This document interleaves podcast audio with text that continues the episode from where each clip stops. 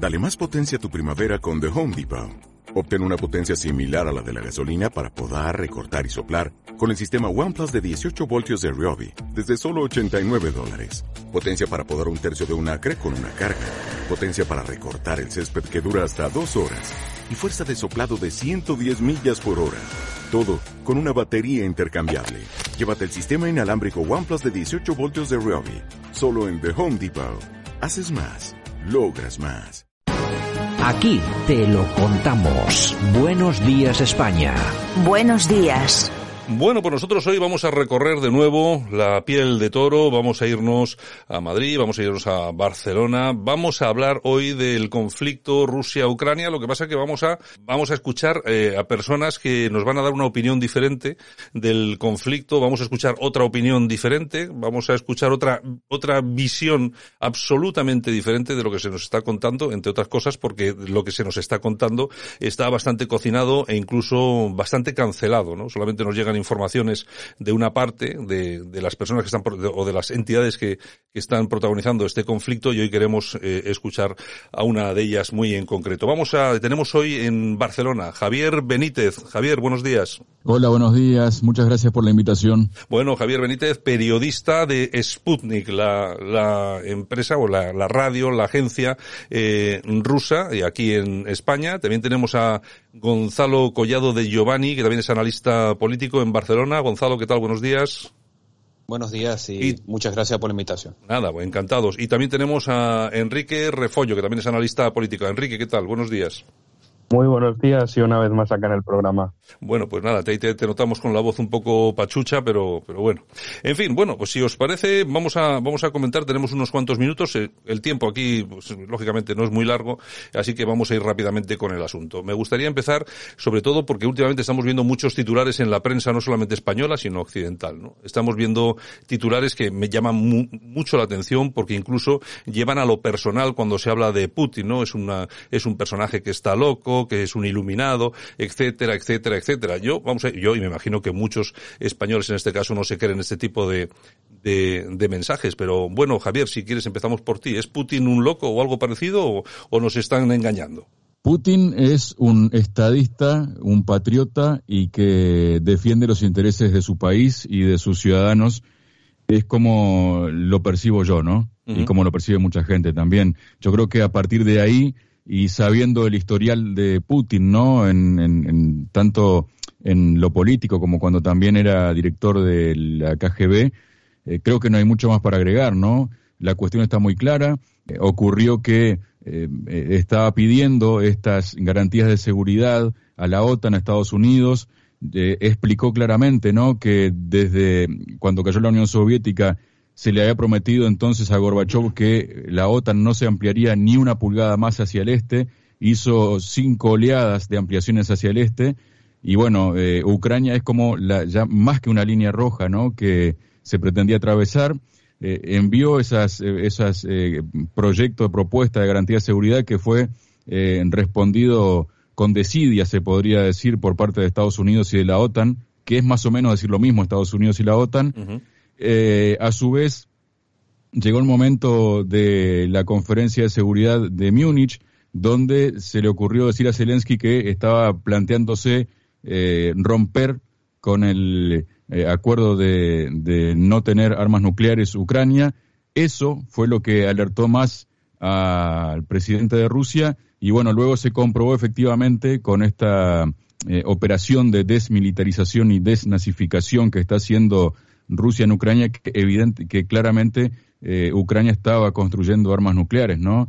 Y también aparte de los laboratorios biológicos que hay de Estados Unidos, por los cuales también se ha preocupado Nuland, ¿no? Este personaje, de que esas, eh, esos laboratorios no caigan en manos de Rusia, ¿no? Yo creo que no hay mucho más para agregar en este sentido, ¿no? Eh, Gonzalo, eh, después de lo que nos cuenta eh, Javier, eh, ¿hay algún tipo de relación histórica, ¿no? Entre lo que ocurrió con aquellos misiles en Cuba por parte de la desaparecida Unión Soviética y lo que ha ocurrido ahora entre Rusia y Ucrania, lógicamente con la participación eh, muy importante de Estados Unidos, claro. Bueno, un punto de relación evidentemente hay. Es el que podemos analizar desde, desde lo que es el aspecto de la disuasión y lo que es el juego o el tire y afloje de, las potencias y los poderes. Evidentemente, eh, como sabemos, lo que fue eh, la situación en Cuba se resolvió, eh, digamos, las dos partes cediendo, ¿sí? Se quitaron de Turquía las armas que apuntaban hacia Rusia, las armas nucleares, y se quitaron desde Cuba las, las armas nucleares que apuntaban hacia Estados Unidos. Evidentemente, eso se solucionó de manera diplomática porque es lo que primó. En esta ocasión, yo considero que Rusia ha cometido un error, ha cometido un error porque ha, pisado el palito, como diríamos vulgarmente, y ha hecho lo que Estados Unidos quería y lo que estaba buscando, que era evidentemente dejar a Rusia como eh, un Estado imperialista, abusador, que busca el, expansionismo y demás. Entonces, evidentemente, mm, como ya un poco hemos visto eh, a lo largo del año pasado y sobre todo los últimos meses, las propuestas que se, se elevaron desde el Kremlin eh, para poder, o sea, las líneas rojas fueron traspasadas. Evidentemente no había ningún tipo de compromiso. Por eso creo que se ha actuado de esta manera, lo cual yo desde mi punto de vista considero que es un error, porque se ha hecho lo que quería eh, justamente Estados Unidos. Y mm, así es, digamos, en marcos generales como lo, veo yo. Enrique, en todo caso hay bastantes personas, entre ellos militares españoles, como ha hablado últimamente el coronel Morato, que, ha dicho que no se ha escuchado a Putin y no les, no les ha extrañado a muchos militares españoles la entrada de Rusia. En Ucrania. ¿Este era un conflicto que ya se daba por hecho? Bueno, la verdad es que eh, siendo realistas, analizando desde un punto de vista geopolítico, todos los grandes países, las grandes potencias, tienen por supuesto sus áreas de influencia. Lo que pasa es que venimos de un mundo unipolar donde Estados Unidos se cree el amo, señor y hegemón del mundo, donde puede imponer su voluntad donde quiera porque al fin y al cabo tiene tanto medios económicos para presionar, medios diplomáticos y en última instancia el medio militar.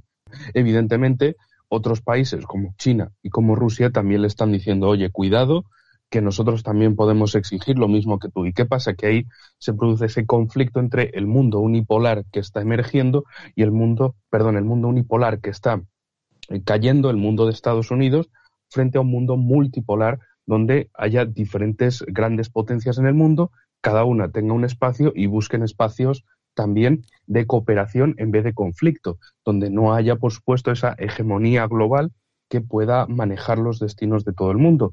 Esto es lo que, eh, por así decirlo, desde el lado ruso, es lo que están eh, diciendo sobre todo y también lo que ven los analistas eh, ahí en Rusia. Y es que básicamente tenía que llegar este momento, el momento en el que había que desafiar a la hegemonía estadounidense, porque la hegemonía estadounidense constantemente estaba retando a Rusia, estaba poniéndola en aprietos, estaba arrinconándola, estaba pasando todas eh, sus líneas rojas. Y me gustaría señalar una cuestión muy, muy sencilla para que nuestros oyentes lo entiendan bien.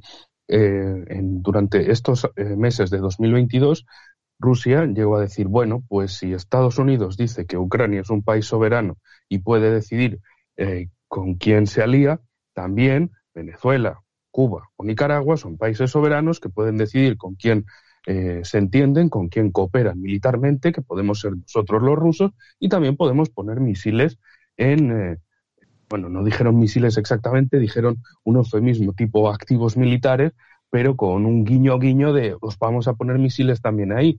Enseguida todo el, el gabinete estadounidense salió en tromba a decir también a su manera que iban a intervenir y a reventar los países donde los rusos pusieran algo. Es decir, Estados Unidos el país de la gran hipocresía mundial quiere que los demás les hagan caso, que los demás acepten lo que ellos digan, pero no quieren aceptar lo que otros también les devuelvan. Es decir, ellos dan con una moneda, pero nadie quiere, no quieren que los demás les devuelvan esa moneda. Y es ahí la clave del asunto, que es lo que no se menciona en los medios, sino que simplemente se dice Putin es Hitler, Putin es malo, está loco, es Darth Vader, quiere eh, crear el imperio galáctico, tiene una estrella de la muerte y ya está. Y lo digo así porque no es la primera vez que han puesto películas, videojuegos, eh, imágenes que no se corresponden eh, ni a Rusia ni a la misma fecha para ilustrar la supuesta, eh, las supuestas acciones militares de Rusia en de, grandes de eso, de comunicación. De eso, de eso, de eso ha habido, de eso ha habido bastante, eh, y ha, habido, y eso sí que hay bastante desinformación. Eh, bueno, Javier sabe de esto. Eh, vamos a ver, lógicamente me imagino que ese, esa cancelación de RT y de Sputnik, pues os habrá sentado fatal, no solamente a nivel personal y profesional, como, no sé, yo creo que eso de cancelar medios a estas alturas, sobre todo por parte de aquellas personas a las que se le llena la boca permanentemente de hablar de libertad, pues hombre, la verdad es que eh, os tiene que haber eh, parecido y sentado bastante mal, ¿no? Sí, es eh, penoso sobre todo, por supuesto que para nuestro trabajo, ¿no? nuestro trabajo igual sigue estando dirigido, por lo menos en la parte del idioma español, hacia América Latina, no así tanto en la lengua inglesa, por ejemplo, ¿no? Pero evidentemente que duele, pero no hace más que confirmar lo que hay de fondo en realidad en el mundo occidental de las libertades, de los derechos, ¿no? De, del derecho a la información, del derecho a la libertad de expresión, que aquí claramente se ha llevado todo por delante, eh, con excusas que tampoco son probadas, ¿no? Con respecto a decir que eh, somos medios de propaganda o de, eh, de noticias falsas, ¿no? Yo invitaría a, a cualquiera que, que, quiera, ¿no? Que puede comprobar claramente que cualquier información que está eh, subida en cualquier sitio, por lo menos en Sputnik y en, y en RT, que son contrastables, ¿no? No es lo mismo, por ejemplo, que otros medios, que no voy a nombrar a ninguno, ¿no? Pero que dan noticias y que uno se da cuenta que, que, el archivo no, que no resiste el archivo, ¿no?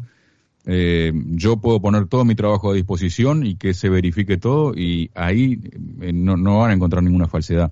Entonces es triste también que la gente europea, en este caso el idioma español, la, gente española, no tenga la posibilidad de ver, eh, más allá de las redes sociales o Twitter o lo que sea, la otra cara de la moneda, ¿no? Porque tampoco la verdad nunca es única, ¿no? O sea, tiene dos perspectivas, ¿no? De, de, un lado y del otro, eh, visiones, eh, pero quitar, digamos, una parte de la verdad, como por ejemplo la guerra, ¿no? Sí, Putin empezó a bombardear eh, el 24 de, de febrero, le declaró la guerra a Ucrania, sí, pero nos dicen que todo esto empezó eh, a raíz de las movilizaciones del, del, Maidán en noviembre del 2013, que luego siguió con un golpe de Estado en Ucrania, ¿no? Que eh, está reconocido además con esas conversaciones telefónicas que se filtraron de la entonces subsecretaria de Estado de Estados Unidos, Victoria Nuland, eh, que ahora está muy preocupada por los laboratorios biológicos estadounidenses que hay en Ucrania,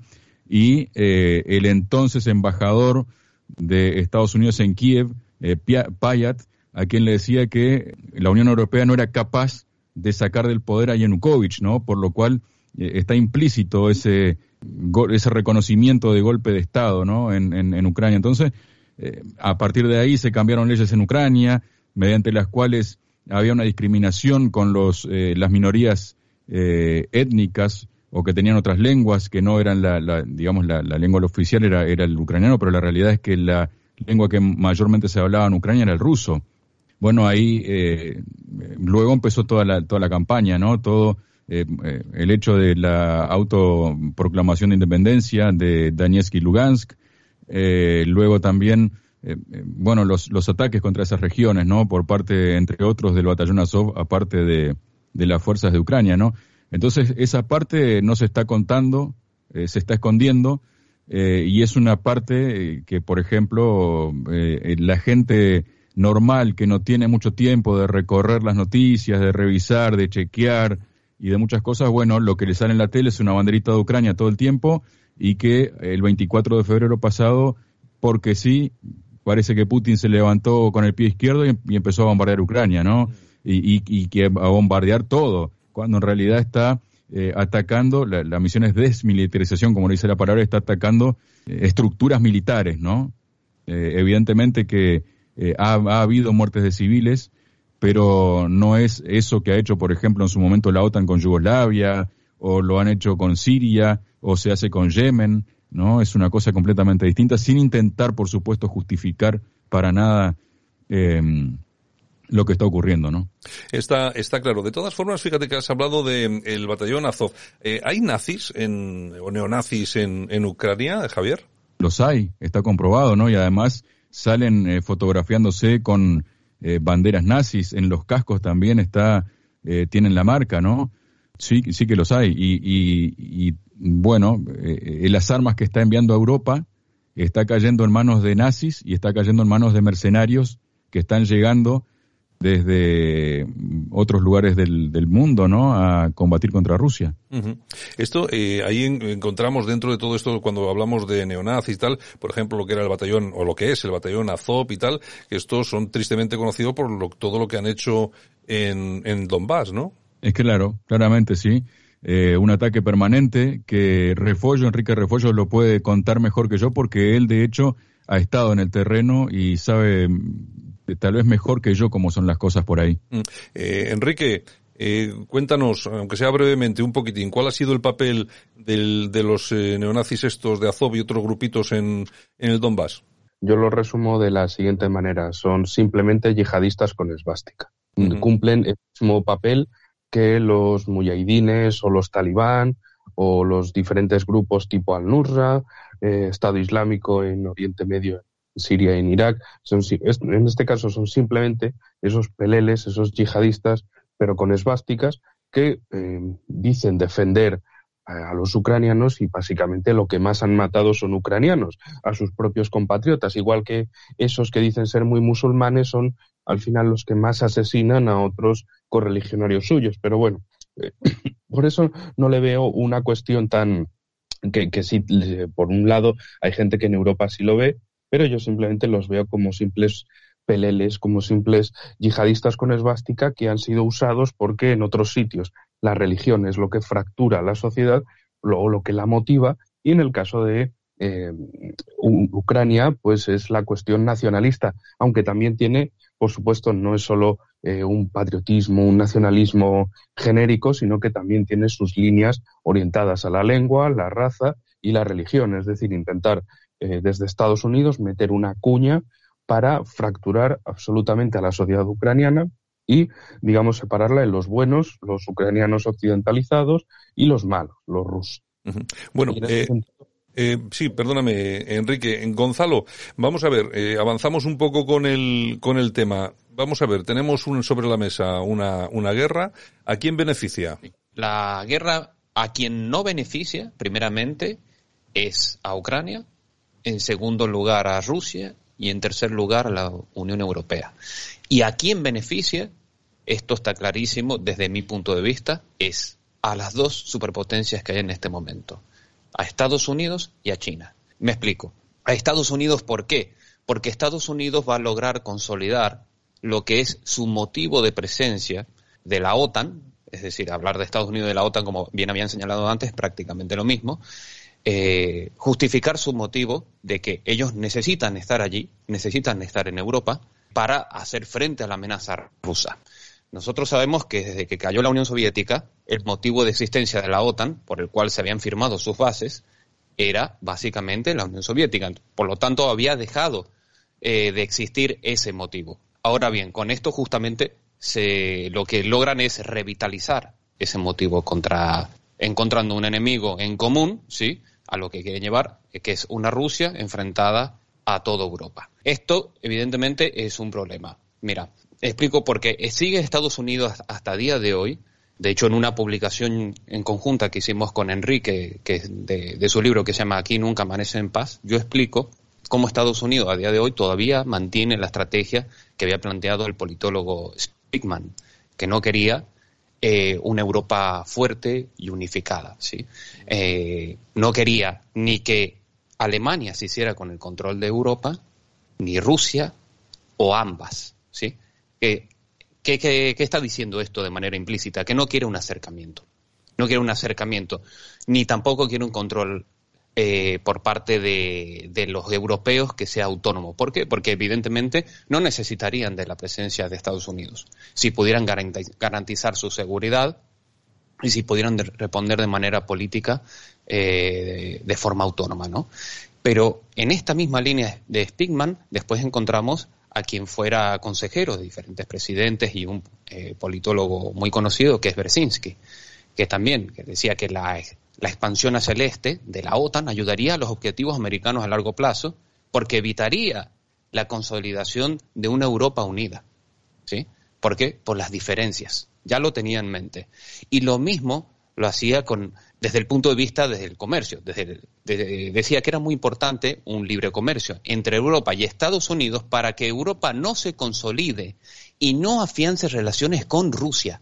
Es decir, esto lleva décadas y décadas y décadas ya planificándose por parte de Estados Unidos. O sea, no es algo nuevo que hayan intentado de repente evitar el comercio entre Alemania y Rusia, porque siempre ha estado en sus planes eh, tener una Europa dependiente de Estados Unidos. ¿sí? Bueno, ahora esto mismo lo traslado con respecto a Rusia y a China. Y, doy un ejemplo que fue clave y que lo señaló el coronel Pedro Baños hace unos años en un congreso en el que estuve y luego publicó un artículo en el Instituto Español de Estudios Estratégicos. El artículo básicamente mostraba cómo China se había aprovechado fríamente de Rusia ante el momento de, crisis, de la crisis cuando tomó la península de Crimea, se, cortaron muchos negocios, empezaron las sanciones hacia Europa, lo cual dañó evidentemente eh, a Rusia, también dañó a Europa, por supuesto, es otra cosa, pero dañó los intereses económicos de Rusia. Eh, Rusia ya, ya, venía en conversaciones con, con, China para realizar algunos gasoductos ¿sí? y algunos tratados comerciales. ¿Qué pasó? que China le puso sobre la mesa nuevas condiciones y todas increíblemente favorables hacia China y evidentemente desfavorables hacia Rusia. ¿Qué ganaba con esto eh, China? Generar una Rusia dependiente ¿sí? De, del poder chino. Y ahora con estas sanciones y con esta guerra, lo que se, esto evidentemente estimamos que se vaya a acentuar, tanto desde Europa con Estados Unidos como desde Rusia con China.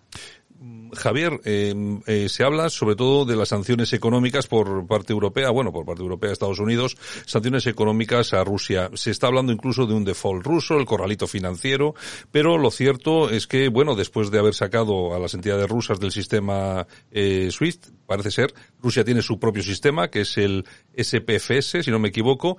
China también tiene el suyo, el CIPS. Parece ser que han unificado esos dos sistemas en uno. Tienen más de 500 eh, organizaciones bancarias ya que operan en esos sistemas. Es decir, eh, las sanciones económicas de verdad pueden desestabilizar eh, a Rusia y en concreto al gobierno de Putin. A Rusia sí, la, economía evidentemente va a resentirse, ¿no?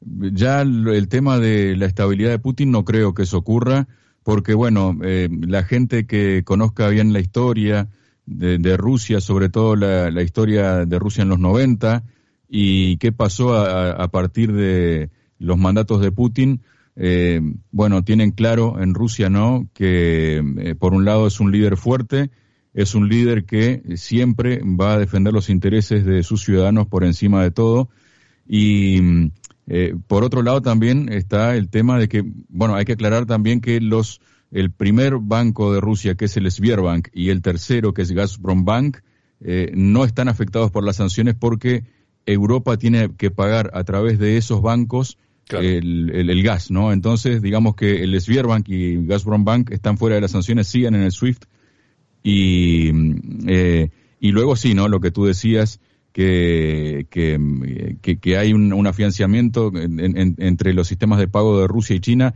Además, la ida de Mastercard y de eh, Visa de Rusia también provocó que inmediatamente en Rusia los bancos empezaran a emitir para sus clientes tarjetas con el sistema de pago chino, ¿no? Mm. Que es aceptado en todo el mundo, por lo cual tampoco lo pudieron por agarrar por ese lado y lo que hicieron en todo caso con, con esa medida fue eh, darle todavía más alas a, la economía china, ¿no?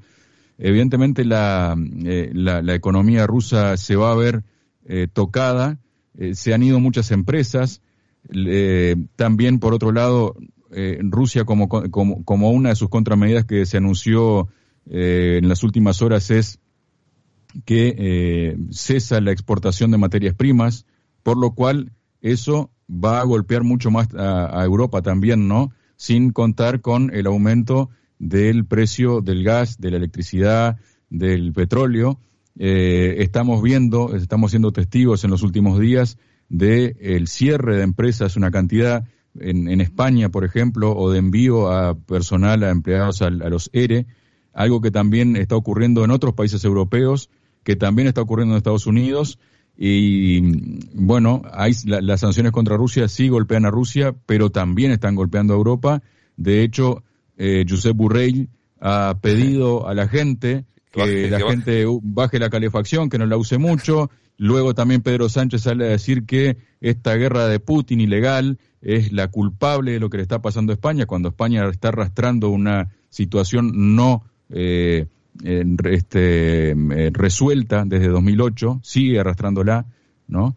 Y por otro lado también eh, sale Pedro Sánchez diciendo que, bueno, tiene que haber un nuevo acuerdo entre la patronal y los trabajadores para que los trabajadores se bajen el sueldo y para que la patronal reduzca sus beneficios, ¿no? Entonces, eh, bueno, cuidado porque eh, el, tiro eh, puede salir por la culata y puede resultar más grave para Europa incluso que para la propia Rusia, ¿no? Efectivamente, no sería, no sería la primera vez. Bueno, se nos acabó el tiempo, hemos pasado de los 25 minutos que teníamos previstos para el asunto y nada, simplemente daros las gracias a Javier Benítez de Sputnik, a Gonzalo Collado de Giovannini, analista internacional y también a Enrique Refollo, eh, nuestro analista de cabecera, que hoy tiene la vocecilla un poco pachucha, pero bueno, también se le agradece que haya estado por aquí. A los tres un abrazo muy fuerte y gracias por haber estado también contando otra versión de todo lo que está ocurriendo en Ucrania. Un abrazo y muchas gracias. muchas gracias, Santiago.